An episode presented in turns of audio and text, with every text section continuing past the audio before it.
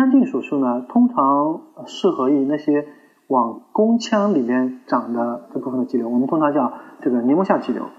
那么一般来说呢，是往宫腔的方向长的，我们这个叫菱形的肌瘤。一型的肌瘤呢，指的是就百分之五十的这个啊体积呢位于宫腔里边，百分之五十体积在宫腔外面。还有呢，就是二型的肌瘤，呃，二型的肌瘤就是百分之五十在宫腔外面，百分之五十在宫腔里边。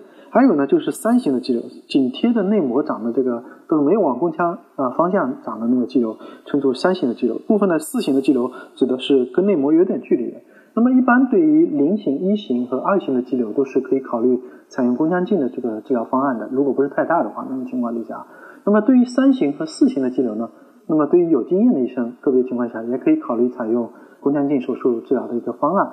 那么当然了，就是肌瘤不能太大。一般来说，我的啊手术，肌肌瘤一般来说要在四公分以下，我们可以考虑进行宫腔镜的这个手术。如果太大的话，可能会考虑进行啊用 GRHA 或者是免费刺痛进行预处理的这种方式。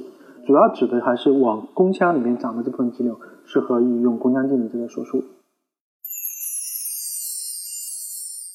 听众朋友们，大家好，我是龚晓明医生。我的新书《给身体的情书》出版了，这是我第一本的书。